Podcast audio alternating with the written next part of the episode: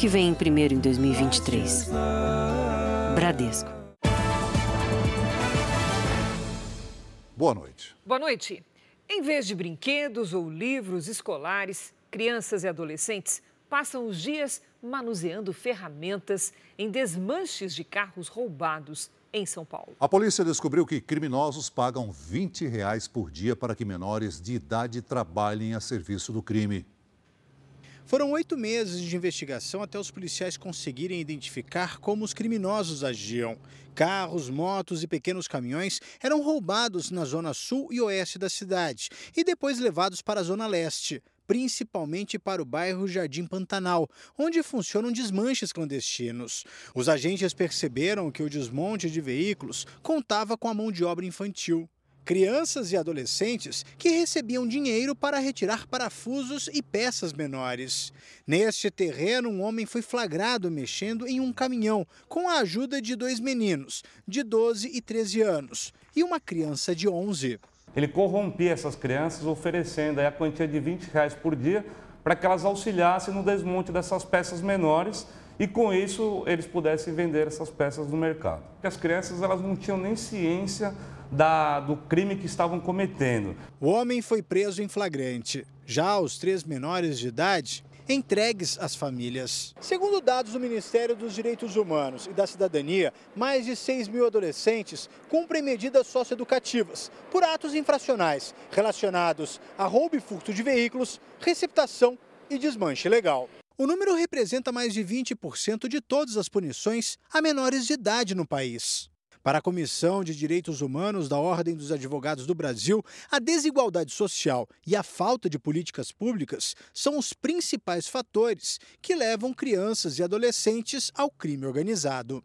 É natural que essas crianças, por questão de sobrevivência mesmo, né, recorram a, ao trabalho que não é legal. Essa criança deveria, conforme o Estatuto da Criança e Adolescente, deveria estar sendo criança, deveria estar brincando, deveria estar estudando. Para resolver isso, o Estado tem que estar presente. A polícia do Rio de Janeiro investiga a morte de um morador no Morro do Borel.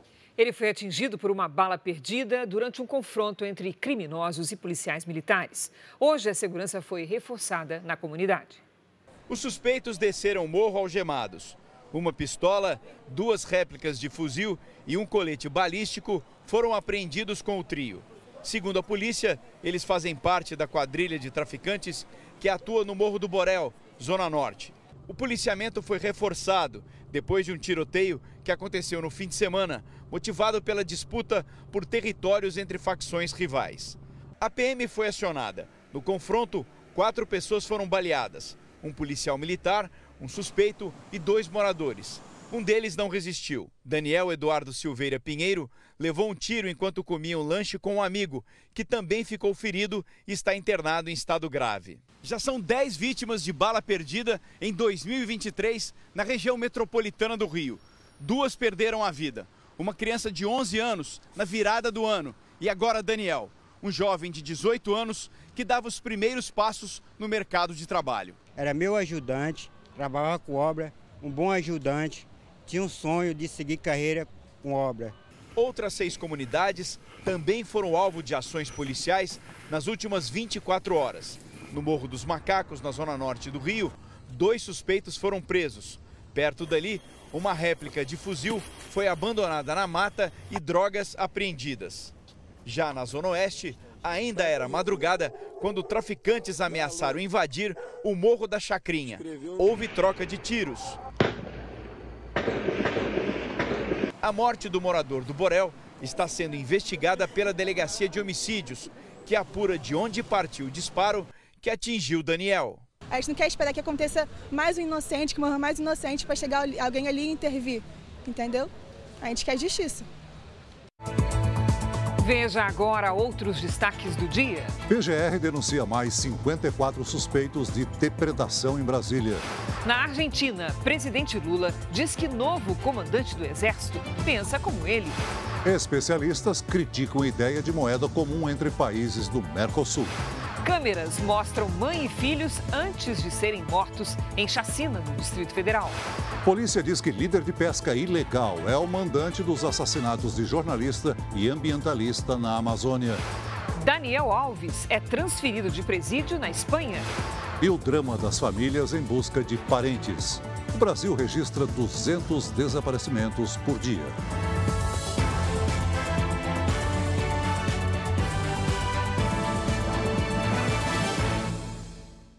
Oferecimento: cartões Bradesco, muito mais benefícios.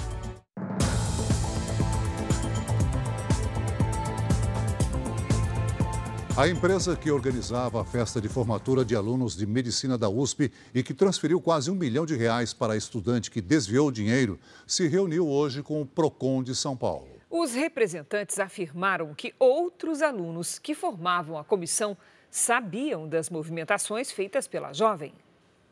Representantes da empresa responsável pela organização da festa de formatura tiveram que dar explicações ao PROCON nesta segunda-feira. O órgão de defesa do consumidor considera que o contrato entre a empresa e os alunos era informal e mal feito.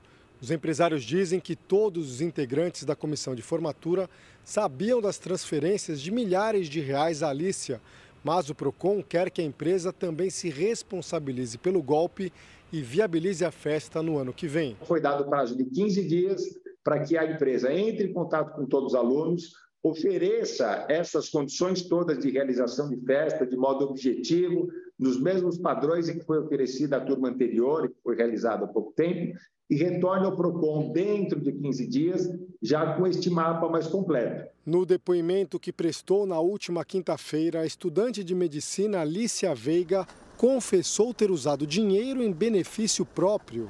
927 mil reais foram desviados. O valor seria usado na festa de formatura dos alunos de medicina da USP. Alice era presidente da comissão que organizava o evento. Ela efetuou esse resgate a princípio para ela, sem experiência em investimentos, em finanças, aplicar a quantia.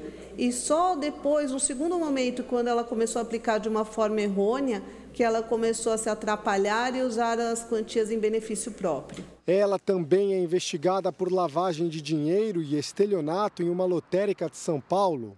Para tentar diminuir o prejuízo, os estudantes criaram uma vaquinha pela internet para levantar o dinheiro da festa. Quem pagar mais receberá um convite para a formatura. E ainda sobre esse tema, alunos de medicina de uma faculdade particular do interior do Paraná ficaram sem baile de formatura. É, os estudantes denunciam um golpe de quase 3 milhões de reais da empresa contratada para organizar o evento. Leandro Maron viu a realização de um sonho se transformar em frustração. O prejuízo que a gente teve em relação à formatura, foi mais de milhões de reais, certo? Eu mesmo gastei uns 30, 35 mil fora vestido, aluguel, maquiagem da, das familiares, é muita coisa envolvida. De convite extras, eu gastei 12 mil reais. Ele e mais de 100 formandos de uma faculdade particular de Maringá, no interior do Paraná, contrataram uma empresa especializada em cerimônias de formatura. Pagaram quase 3 milhões de reais para a colação de grau, o jantar e o baile. Cada aluno desembolsou cerca de 25 mil reais em prestações menores ao longo de seis anos. Os primeiros problemas apareceram no jantar de formatura. Pouca comida e o atendimento que deixou a desejar. O proprietário do buffet explica que não recebeu o valor do serviço combinado com a empresa organizadora. Como cláusula que temos no nosso contrato, deveria dar um sinal que seria uma entrada de, de, de 30% referente aos contratos assinados e isso não foi efetuado. Os estudantes registraram um boletim de ocorrência por estelionato e a justiça bloqueou os bens da empresa contratada. E precisa entender qual era a intenção desses empresários, se eles tinham a intenção de, de cumprir o contrato, mas não conseguiram por alguma questão financeira, ou se o interesse deles desde o início era se apropriar desses valores. Os formandos também fizeram uma reunião com o PROCON de Maringá. O órgão enviou para a empresa de formaturas uma notificação para tentar um acordo. O prazo de resposta é de até 24 horas. Caso isso não aconteça, uma multa de até 10 milhões de reais pode ser aplicada. E, obviamente, numa situação mais severa, até proibir que essa empresa possa prestar outro tipo de serviço similar aqui na cidade de Maringá. Em nota, a Brave Formaturas alegou que os estudantes tinham um saldo devedor superior a 530 mil reais e que teria sugerido algumas opções, como adequar a formatura usando um buffet próprio em vez de um terceirizado, além de substituir o show principal por outra atração e reagendar o baile.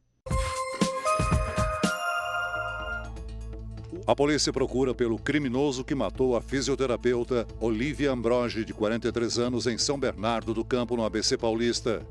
Imagens de uma câmera de segurança mostram a vítima descendo do carro. O suspeito aparece em seguida. Ela reagiu ao assalto e foi baleada. O homem fugiu levando o celular e o carro dela. O veículo já foi recuperado. Foram encontrados hoje os corpos de dois homens vítimas de um naufrágio no Rio Uruguai, na cidade gaúcha de Alecrim. O barco fazia a travessia Brasil-Argentina e virou depois de um temporal. Cinco pessoas morreram no acidente. Outras três foram socorridas e já receberam alta. O corpo do radialista e comentarista esportivo Gilson Ricardo foi sepultado no Rio de Janeiro. Gilson, como era conhecido, sofreu um infarto dentro de casa aos 74 anos de idade. O velório foi no Salão Nobre do Flamengo, clube para o qual o jornalista torcia. O presidente Lula está na Argentina em sua primeira viagem internacional desde a posse. Ele se encontrou com o presidente Alberto Fernandes. No primeiro compromisso, Lula depositou flores no monumento que representa o general San Martín, herói da independência argentina. Em seguida, foi a Casa Rosada, sede do governo, onde se encontrou com o presidente Alberto Fernandes. Os dois assinaram uma série de acordos bilaterais nas áreas da defesa, saúde, tecnologia e inovação. Lula falou da possibilidade de financiar um gasoduto na Argentina com a ajuda do BNDES, Banco Nacional de Desenvolvimento Econômico e Social. Tenho certeza e estou seguro que os empresários brasileiros tem interesse no gasoduto. E se há interesse dos empresários? E se há interesse dos empresários? Se há interesse do governo? Se há interesse do governo? E nós temos um banco de desenvolvimento para isso? E temos um banco de desenvolvimento Eu quero dizer que nós vamos criar as condições para fazer o financiamento que a gente puder fazer para ajudar para no gasoduto ajudar argentino. Nos mandatos anteriores do presidente Lula e da ex-presidente Dilma Rousseff, o BNDES desembolsou cerca de 10 bilhões e meio de dólares, ou quase 55 bilhões de reais, no período entre 1998 e 2017, para financiar obras em 15 países, a maioria na América Latina, inclusive na Argentina. Lula e Fernandes também formaram um grupo de trabalho para a criação de uma moeda comum para facilitar a exportação de produtos entre Brasil e Argentina. Inicialmente, a moeda seria usada apenas para que os dois países não precisem de dólares para fazer transações comerciais. O real e o peso não deixariam de existir. O que nós estamos tentando trabalhar agora é que os nossos ministros da Fazenda cada um com sua equipe econômica, possa nos fazer uma proposta de comércio exterior e de transações entre os dois países que seja feito numa moeda comum. O ministro da Fazenda, Fernando Haddad, explicou como seria essa transação econômica. Isso independe da situação cambial da Argentina. A Argentina pode estar cheia de dinheiro daqui dois anos que não vai mudar o fato de que uma moeda comum entre os dois países vai fortalecer o comércio exterior na região. Lula decidiu começar as viagens internacionais pela Argentina para retomar a relação com o país vizinho, que também é comandado por um presidente de esquerda. Hoje, a Argentina é o quarto principal parceiro comercial do Brasil e fica atrás apenas da China, da União Europeia e dos Estados Unidos. 300 empresários argentinos e brasileiros também se encontraram com Lula e Fernandes. No fim da tarde, o presidente iria se encontrar com o ditador Nicolás Maduro, presidente da Venezuela. Mas a reunião foi cancelada a pedido do venezuelano por questões de segurança. Aqui no Brasil, a ideia de criar uma moeda comum entre Brasil e Argentina e também entre as nações do Mercosul é criticada pelos economistas ouvidos pelo Jornal da Record. Segundo eles, a Argentina teria vantagens, mas as desvantagens ficariam com os brasileiros. A intenção de criar uma moeda comum para transações comerciais e financeiras entre Brasil e Argentina gerou críticas e algumas perguntas. A principal delas é quem se beneficiaria de uma moeda comum entre os dois países. Para esta economista, se o acordo for para frente, só a Argentina teria vantagens. A Argentina tem uma certa dificuldade com fazer sua reserva de dólares. É, para a Argentina, é interessante ter uma moeda comum com o Brasil, porque isso diminui a dependência com o dólar. Mas para o Brasil, isso é realmente relevante? Porque você pode acabar contaminando a credibilidade brasileira ao se juntar com um país que tem um nível de inflação muito maior que o nosso, né? A situação da economia argentina é grave. A inflação fechou o ano em quase 95%. Já o Brasil em menos de 6%. Na prática, a hiperinflação afeta diretamente o poder de compra das famílias. O reflexo da inflação alta para um governo é a desvalorização da moeda no país. Um ambiente que afasta investimentos impede a criação de empregos. A Argentina há décadas tem um nível elevado de gasto público e isso, ao longo dos anos, também veio paralelamente junto a uma série de calotes a instituições financeiras internacionais, como o FMI. Isso acabou é, é, manchando a credibilidade argentina ao longo desses anos.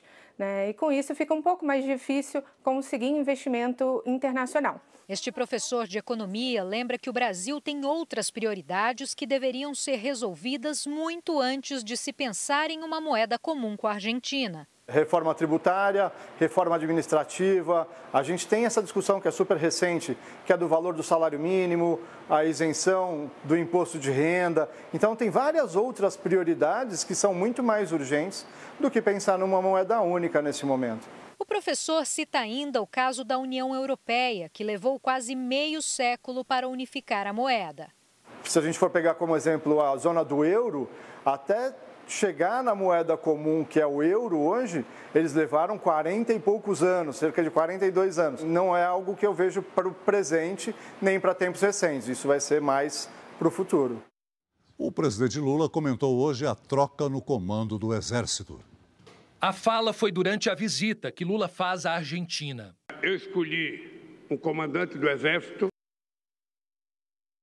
e não foi possível dar certo, escolhi outro comandante que tive uma boa conversa com o comandante e ele pensa exatamente com tudo que eu tenho falado sobre a questão das Forças Armadas. A decisão de exonerar o general Júlio César de Arruda foi anunciada no sábado.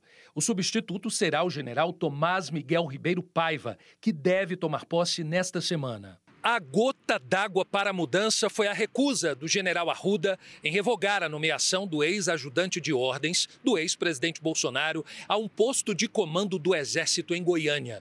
O tenente-coronel Mauro Cid assumiria em fevereiro o primeiro batalhão de ações e comandos, uma unidade de operações especiais. Essa nomeação, inclusive, já havia sido publicada. Agora, o principal desafio do novo comandante será pacificar as relações entre o Planalto e os militares. O general Arruda havia assumido o comando do Exército em 30 de dezembro, ainda no governo Bolsonaro, e foi mantido na função por Lula.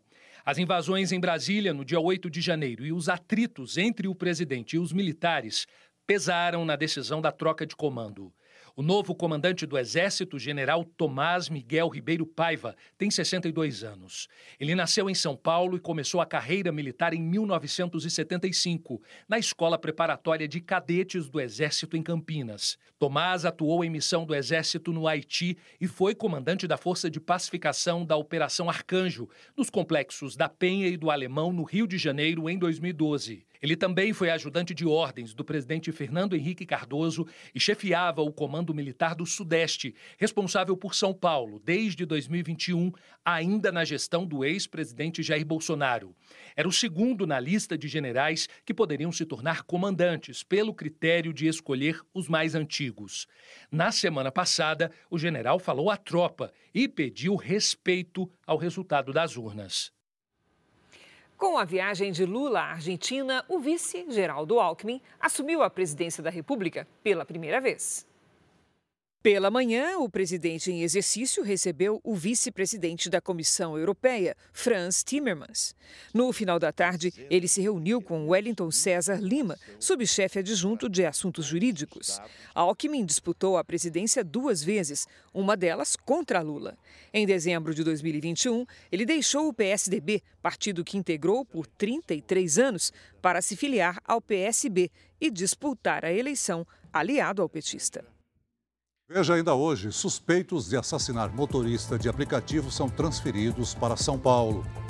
O jogador Daniel Alves foi transferido hoje de presídio em Barcelona. Monique Medeiros, acusada de envolvimento na morte do filho Henri Borel, volta a exercer função remunerada na Secretaria de Educação do Rio.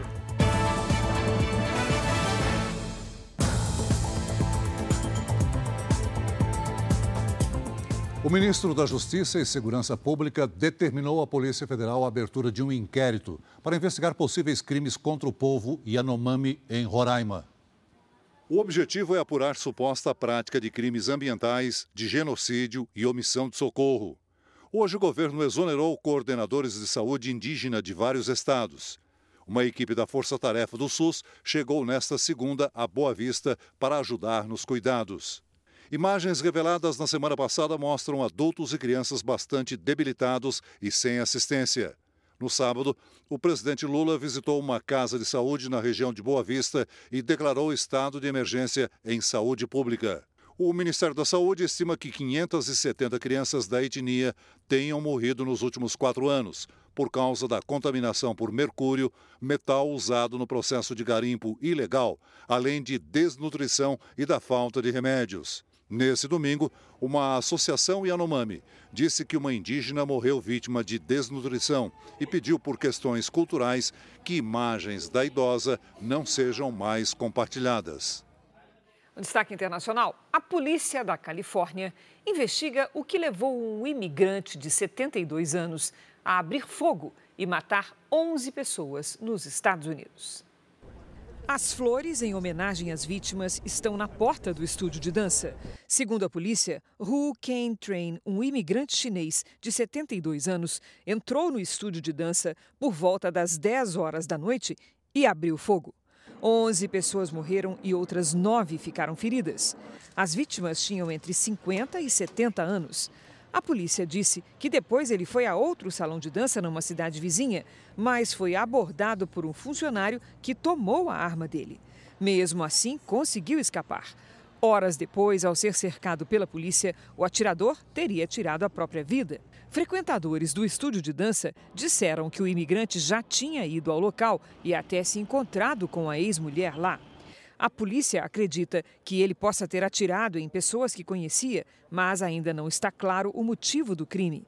A cidade de Monterey Park tem uma grande comunidade asiática e o ataque aconteceu durante a comemoração do Ano Novo Chinês. Veja a seguir, na série especial, o drama das famílias em busca de parentes. Mais de 200 desaparecimentos são registrados por dia. Ministério Público denuncia mais 54 pessoas por quebra-quebra em Brasília. Raio cai em caminhonete e motorista escapa ileso.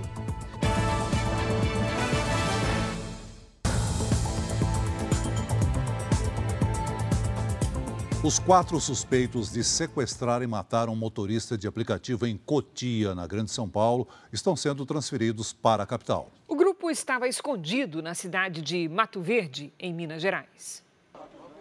Na frente da delegacia, dezenas de motoristas de aplicativo aguardam a chegada dos criminosos.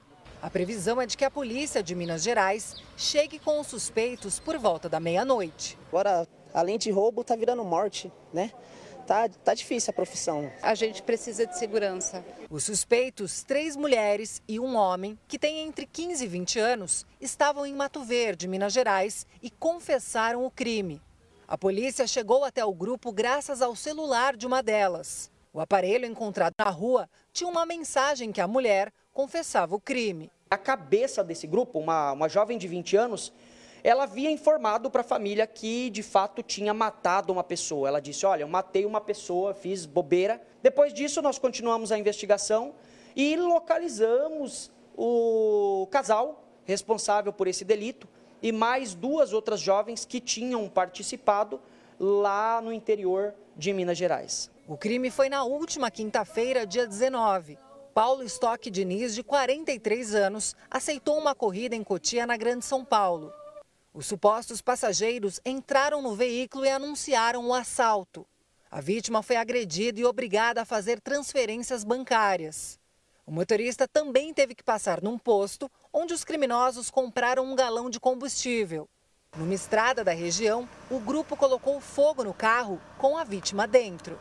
Segundo a polícia, essa não é a primeira vez que o grupo ataca motoristas de aplicativo. Os quatro são investigados por outros assaltos. Um deles foi em São Paulo, no dia 6 de janeiro. O carro também foi incendiado, mas a vítima conseguiu fugir. Essas imagens mostram um rapaz de 17 anos no posto de gasolina. A vítima permanece dentro do carro com as criminosas.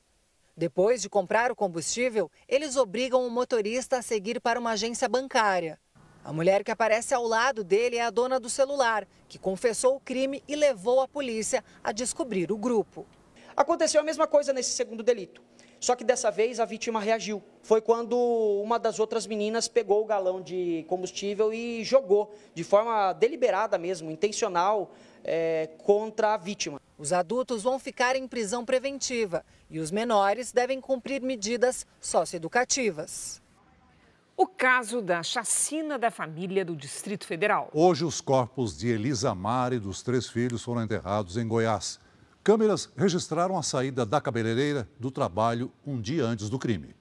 As imagens são do circuito de segurança do comércio onde funcionava o salão de beleza de Elisa Mar da Silva, de 39 anos.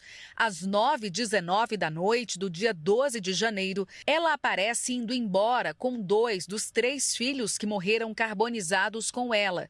No dia seguinte, o carro dela foi encontrado queimado em Cristalina, Goiás, a cerca de 130 quilômetros de Brasília. Os corpos de Elisa Mar e dos três filhos um casal de gêmeos de seis anos e o mais velho de sete anos foram enterrados hoje no cemitério de Planaltina de Goiás. Muito abalada, a mãe da cabeleireira disse que espera justiça. Eu nunca passei por isso. Nunca pensei que ia ficar sem minha filha, meus dois netinhos. Justiça, justiça mesmo, para quem fez tudo com minha filha. Até o momento, sete corpos foram encontrados e cinco identificados. A Polícia Civil do Distrito Federal já prendeu três suspeitos e segue na busca de um quarto homem que pode ter participado da chacina. Trata-se de Carlomando Santos Nogueira, de 26 anos. Impressões digitais dele foram encontradas no cativeiro usados pelos criminosos e também no carro de um dos suspeitos. Segundo as investigações, ele tem ligação com uma facção criminosa. Nesse vídeo anterior à chacina da família, ele aparece em uma festa junto com Fabrício Silva Canhedo, que foi preso na semana passada, suspeito de estar envolvido no crime. Para a polícia, essa pode ser mais uma indicação da ligação de Carlomã com um dos presos. Além de Fabrício, estão presos Horácio Barbosa e Gideon Menezes.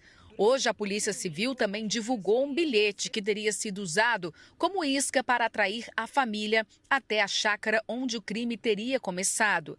Para a investigação, a mensagem foi enviada para Tiago Gabriel, marido de Elisa Mar, que segue desaparecido. Chefe, como está o seu dia? Vou precisar de ajuda urgente. Tiago, tem como você vir na chácara que vou explicar o que aconteceu? Se puder vir hoje com a Lisa e os meninos, diz a mensagem. A polícia também encontrou folhas de caderno com anotações dos nomes das vítimas, contas bancárias e senhas com os suspeitos. Além de Tiago, seguem desaparecidos a madrasta dele, Cláudia Regina Marques de Oliveira, e a irmã Ana Beatriz Marques de Oliveira.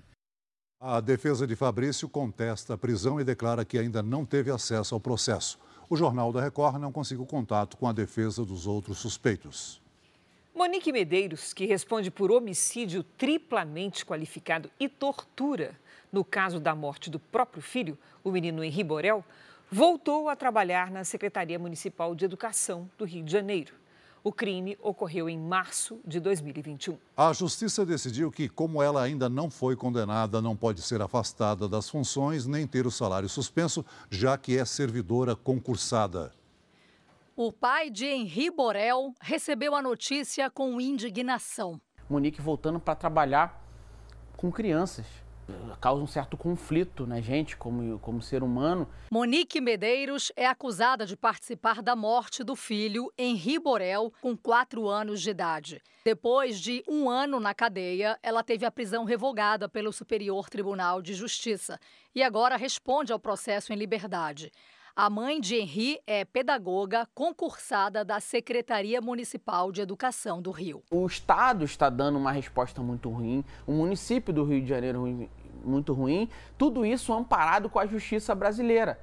Como não há condenação, o Superior Tribunal de Justiça entendeu que não existem impedimentos jurídicos para que Monique continue respondendo ao processo em liberdade e exerça suas funções na administração pública.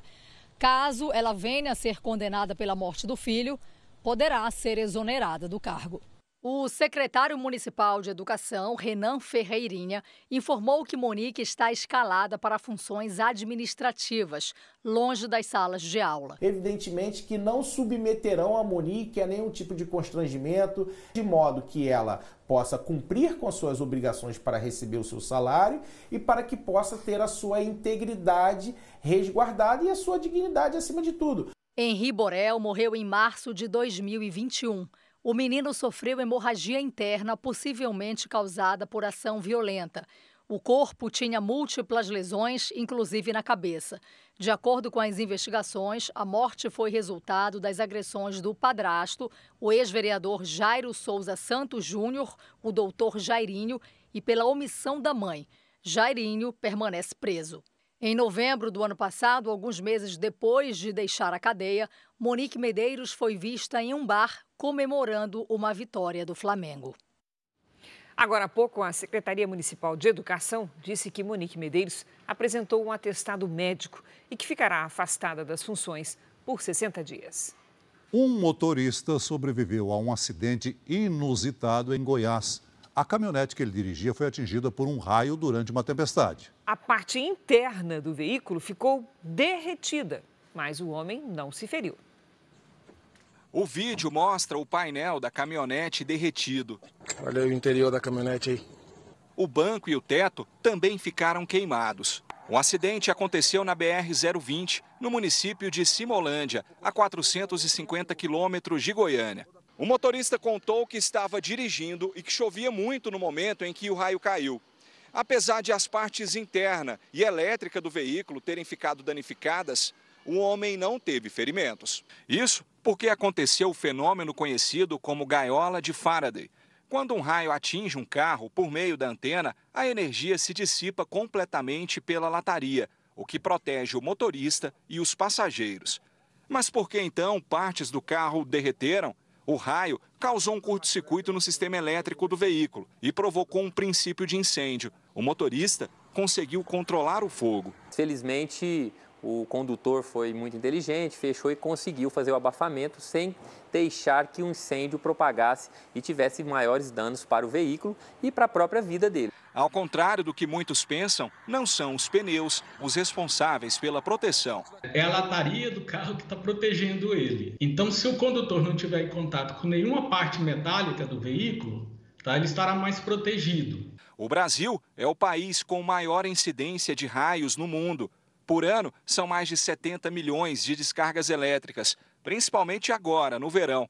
Por isso, caso seja surpreendido por uma tempestade, é melhor ficar dentro do veículo. Se não achar nenhum local mais seguro, que permaneça dentro do carro com os vidros fechados e aguarde é, esse período, porque se houver uma descarga no carro, você estará é, protegido.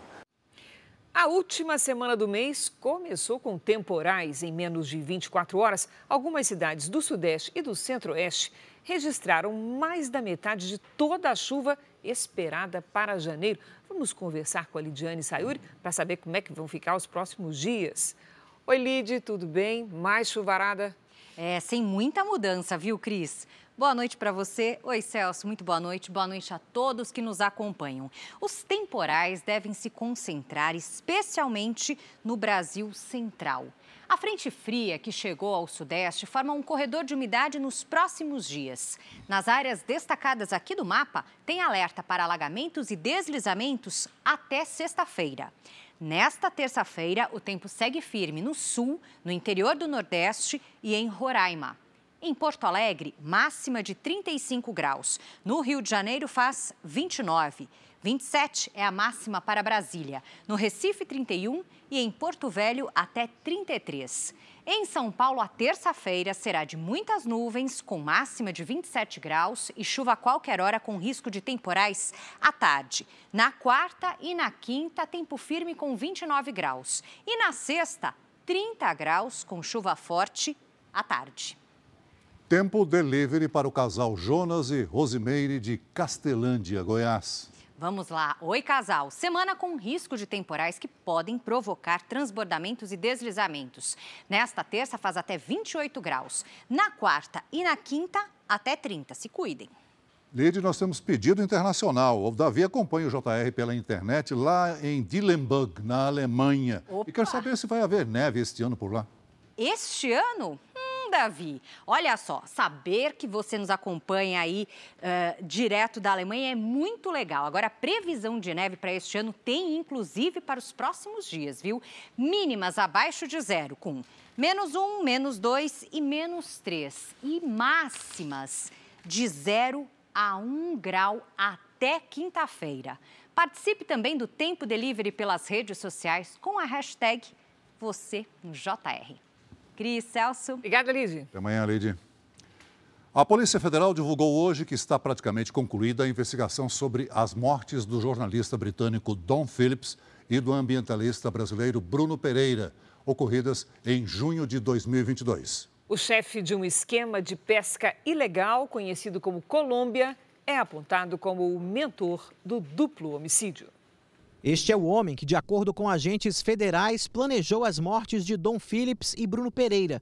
Rubem Dário da Silva Vilar, conhecido como Colômbia. Ele fornecia as munições para o Jefferson, para o Amarildo, e essas munições são as mesmas que foram utilizadas no homicídio. A polícia prendeu Colômbia em julho do ano passado.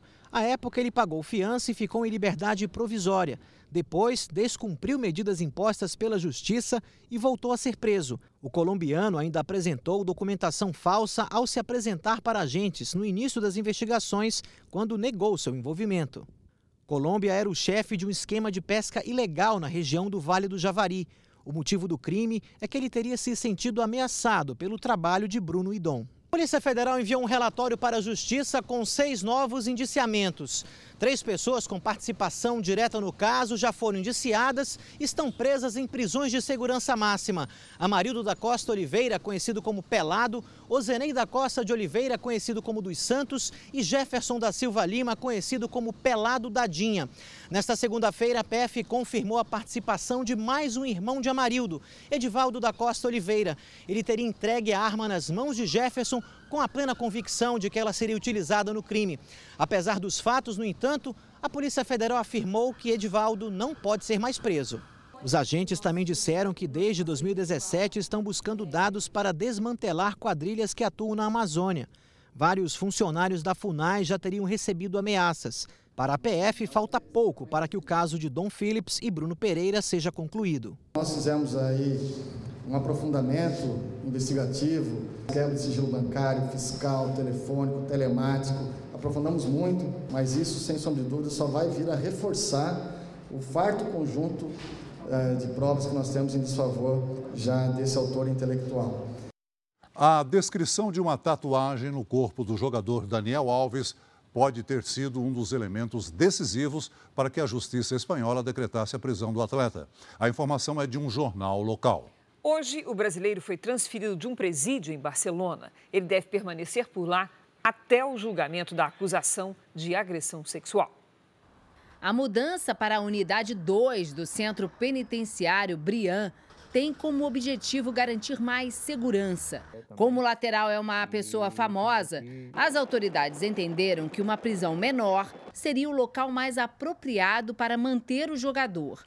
O presídio para onde Daniel Alves foi levado é mais novo que o anterior, abriga cerca de 80 presos. A previsão é que o brasileiro divida a cela com mais um detento. O local ainda conta com chuveiros exclusivos, mas, segundo a Justiça, ele terá tratamento igual a qualquer outra pessoa.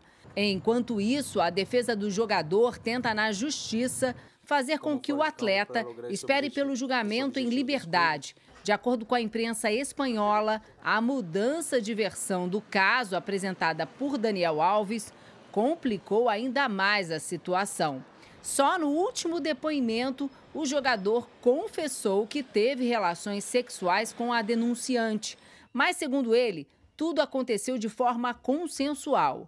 Antes, o lateral negava e, de acordo com o jornal espanhol El Mundo, a suposta vítima descreveu uma tatuagem no corpo do atleta, o que teria ajudado a desmentir a primeira versão de Daniel Alves. A mídia local também noticiou que a mulher que acusa o brasileiro não deseja receber qualquer tipo de indenização, mesmo em caso de condenação. Desde o ano passado, a pena para esse tipo de crime na Espanha passou a ser mais rígida e pode chegar a 12 anos de prisão. Hoje, a modelo e esposa de Daniel Alves, Juana Sanz, publicou um vídeo na internet. Ahora tengo un momento de calma dentro de, dentro de toda la, la tempestad que tengo encima y quería aprovechar para, para agradecer de palabra a tantas personas que, que me están apoyando. A produção do Jornal da Record entrou em contato com a assessoria do atleta, que respondeu que a equipe de Daniel Alves se reuniu para discutir o caso, mas até o momento não recebemos nenhum posicionamento. A Procuradoria-Geral da República denunciou mais 54 suspeitos de participar da depredação das sedes dos três poderes em Brasília em 8 de janeiro. E o Supremo Tribunal Federal abriu seis novos inquéritos para investigar o quebra-quebra. A abertura dos inquéritos foi determinada pelo ministro Alexandre de Moraes, relator dos casos no Supremo. Até agora, já são sete inquéritos. As frentes de investigação miram os invasores que causaram destruição de parte dos prédios públicos na Praça dos Três Poderes, em Brasília, além de autores intelectuais, financiadores, pessoas que instigaram os atos e autoridades que podem ter sido omissas. A Procuradoria-Geral da República fez a terceira leva de denúncias contra participantes do ataque. Ao todo, já foram apresentadas ações penais contra 98 pessoas, 54 só hoje. Para os procuradores envolvidos nas investigações, as ações contra as sedes dos três poderes foram idealizadas dentro do acampamento montado na frente do quartel-general do Exército, aqui em Brasília. As acusações reproduzem imagens e mensagens apontadas pelos investigadores como provas da existência de um grupo formado para uma tentativa de golpe de Estado. Os procuradores dizem que o acampamento funcionava como uma espécie de vila, com local para refeições, feira, transporte, atendimento médico e até sala para massagem. Na investigação sobre a suposta omissão de autoridades, o depoimento previsto para hoje do ex-ministro da Justiça e ex-secretário de Segurança Pública do Distrito Federal, Anderson Torres, foi adiado para 2 de fevereiro, por decisão do ministro Alexandre de Moraes, para que os advogados tenham mais tempo para estudar o processo. O jornalismo da Record TV teve acesso à ata da audiência de custódia de Torres. Ao juiz auxiliar do STF, ele informou que jamais questionou o resultado das eleições. Torres disse também que sempre atuou com profissionalismo, nunca foi filiado a partido, ocupou posição política em razão do resultado do trabalho e que a prisão e a acusação o pegaram muito de surpresa. Torres afirmou ainda que não tem relação com os fatos e que sua prisão foi um tiro de canhão no peito. O interventor na Segurança Pública do Distrito Federal, Ricardo Capelli, avisou ao ministro do Supremo, Alexandre de Moraes, que a intervenção na, no, no Distrito Federal, prevista para terminar em 31 de janeiro, não será prorrogada. Já o homem flagrado derrubando um relógio do século XVII no Palácio do Planalto foi preso hoje em Uberlândia, Minas Gerais. Antônio Cláudio Alves Ferreira, de 30 anos, já havia sido detido outras duas vezes. O relógio de pêndulo danificado durante os ataques de 8 de janeiro foi um presente da corte francesa para Dom João VI. De todas as obras danificadas, essa é uma das mais difíceis de restaurar. Você viu no começo do Jornal da Record que o presidente Lula está na Argentina e participou de reuniões com o colega Alberto Fernandes. O presidente brasileiro declarou que o BNDES vai voltar a financiar obras em países da América Latina, inclusive aqueles que já foram foco de investigações na Operação Lava Jato. A repórter Narla Aguiar tem outras informações. Olá, Narla, boa noite. Olá, Cris, boa noite. Boa noite, Celso. Olha, segundo o presidente Lula, o Brasil fará um esforço para que o BNDES, o Banco Nacional de Desenvolvimento Econômico e Social, volte a financiar projetos de países vizinhos. Nos governos anteriores de Lula e da presidente Dilma Rousseff, o Brasil financiou construtoras brasileiras para a realização de obras na América Latina e na África. No total, entre 2007 e 2015, a Venezuela e Cuba receberam cerca de 11 bilhões de reais reais em empréstimos. Apesar das condições facilitadas, em janeiro de 2018, houve inadimplência dos países nos pagamentos das parcelas. Agora, na nova gestão do presidente Lula, a promessa é retomar esses empréstimos. A Argentina quer dinheiro para construir um gasoduto na região de Vaca Muerta, no oeste do país. Celso, Cris. Obrigada, Narla. Futebol. Na terceira rodada do Campeonato Paulista, destaque para o primeiro clássico do ano. Então a gente tem que conversar com a Milena Ciribelli, que traz as novidades. Olá, Milena, boa noite. Tudo bom, Cris? Celso, boa noite para vocês. Pois é, o Santos é, empatou, pelo menos deixou um golzinho dele, registrou, né? Nos clubes grandes, alguém marcou. Porque tivemos também dois empates. Palmeiras e São Paulo se enfrentaram no famoso choque rei. O Corinthians começou com o empate, né? Já o Santos foi o único dos grandes que marcou um gol. A terceira rodada para os grandes foi de empates. O Santos ficou no 1 a 1 com o São Bernardo. Diante de 40 mil torcedores, Palmeiras e São Paulo fizeram o primeiro clássico do ano.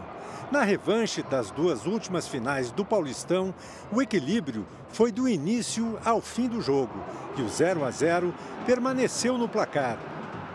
Cara, faltou o gol, né? Acho que a gente teve chance assim como eles, mas é difícil porque o clássico é complicado, cara, ainda mais aqui, mas acredito que a gente teve chance de ganhar. Inconformada com a equipe, a torcida do Palmeiras protestou. Os protestos hoje foram apagados com uma nova pintura. E não são só os torcedores que pedem reforços. O técnico Abel Ferreira também quer contratações. Nenhum jovem em formação, e sim jogadores para serem titulares. O que eu posso dizer é que o clube está a fazer um esforço tremendo para, para poder eh, trazer jogadores. Eu quero jogadores prontos, jogadores que venham fazer a diferença. Contra a Internacional em Limeira, o Corinthians também empatou outro 0 a 0 na rodada. Amanhã, em casa, o adversário será o Guarani.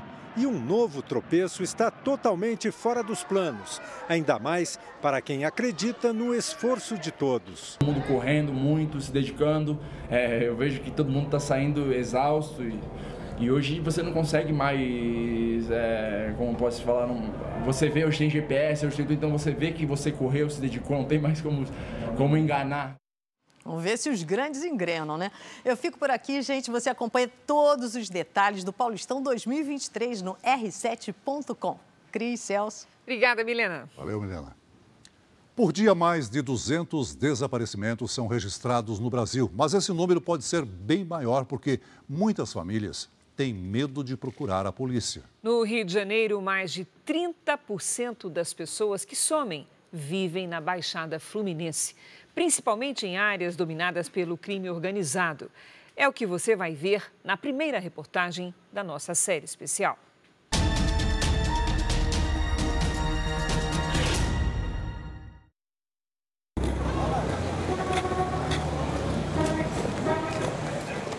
Foi no dia 18, durante o jogo da final da Copa. Ele saiu de casa em Nova Iguaçu para ir a Nilópolis, na casa de nossos primos, para assistir o jogo lá. Dirigir de noite não era um negócio que ele gostava muito. A gente acredita que ele tenha ido embora para casa. Até logo, tchau, vou embora e despediu das pessoas e saiu.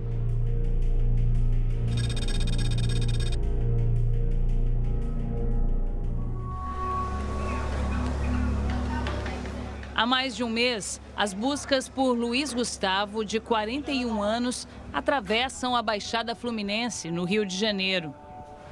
Bom dia. Você ouviu essa pessoa? Não. Ele está sumido, sumiu aqui em Nilópolis. Todo dia, sol, chuva, o que quer que seja, a gente está na rua, está procurando ele. Conheço não, senhor. Todo dia a gente acha, bom, hoje pode acontecer alguma coisa. Como que as pessoas reagem quando vocês abordam assim? É, a, ma a, maioria delas é, dá atenção, conversa. Algumas pessoas passam direto com suas vidas correndo, né? Mas a maioria das pessoas conversa, quer saber o que aconteceu, onde é que foi. Visitamos UPA, hospital, Hospital de Caxias, Hospital de Nilópolis. Fomos até no IML do centro do Rio. Nenhuma informação. É como se a pessoa não existisse. Desapareceu carro, celular, ele, documento, não tem movimento bancário, não tem movimento com cartão de crédito, absolutamente nada.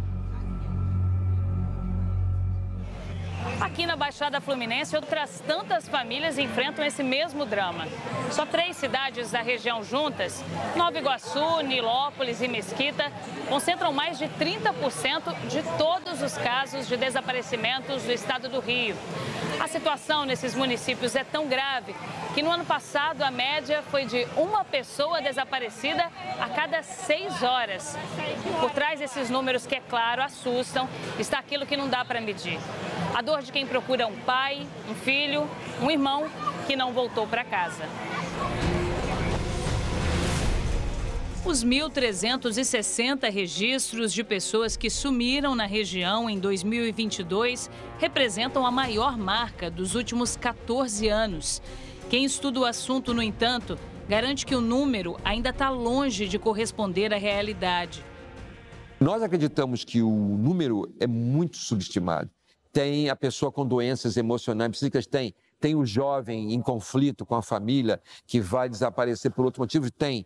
Mas o que a gente assiste aqui crescer exponencialmente ao longo desse tempo é a atuação por parte de grupos armados.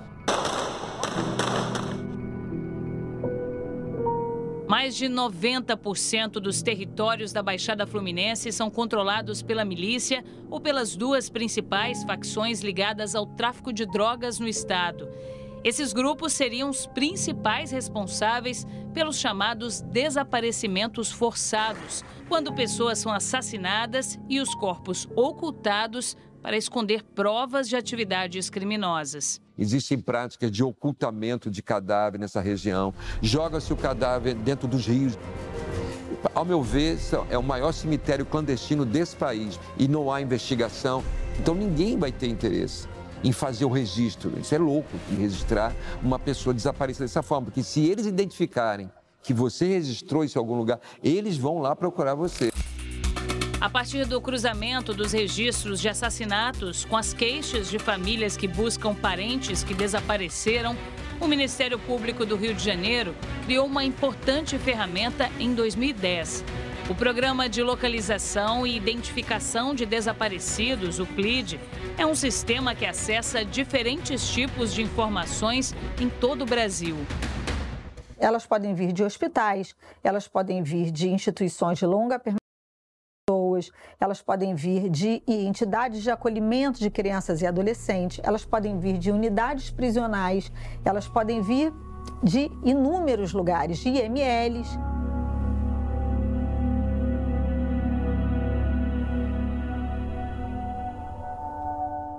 O programa parte do princípio de que uma boa informação que ajude a localizar um desaparecido pode vir de qualquer lugar. Por isso, essa comunicação entre as instituições e regiões diferentes do país é tão importante. Já são mais de 100 mil pessoas desaparecidas cadastradas no Sistema Nacional. Casos comunicados à polícia e gente que perdeu contato com os parentes. O PLID ajuda a solucionar essas histórias, dá fim às buscas e à espera das famílias. mesmo que muitas vezes isso venha com uma notícia triste.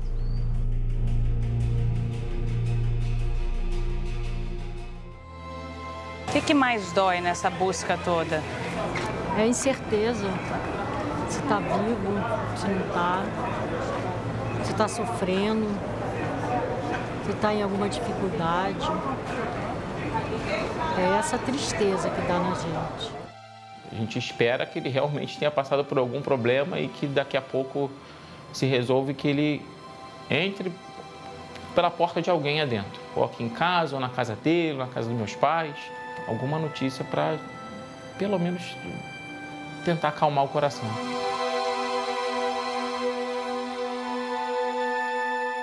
Cerca de 80 mil brasileiros desaparecem a cada ano. Caio Alves dos Santos é mais um deles. Se você viu essa pessoa, ligue para o Disque 181. O Jornal da Record termina aqui e à meia-noite e meia tem mais Jornal da Record. Fique agora com a novela Jesus. E logo depois de Amor Sem Igual tem A Lei e o Crime. Boa noite, até amanhã. Boa noite.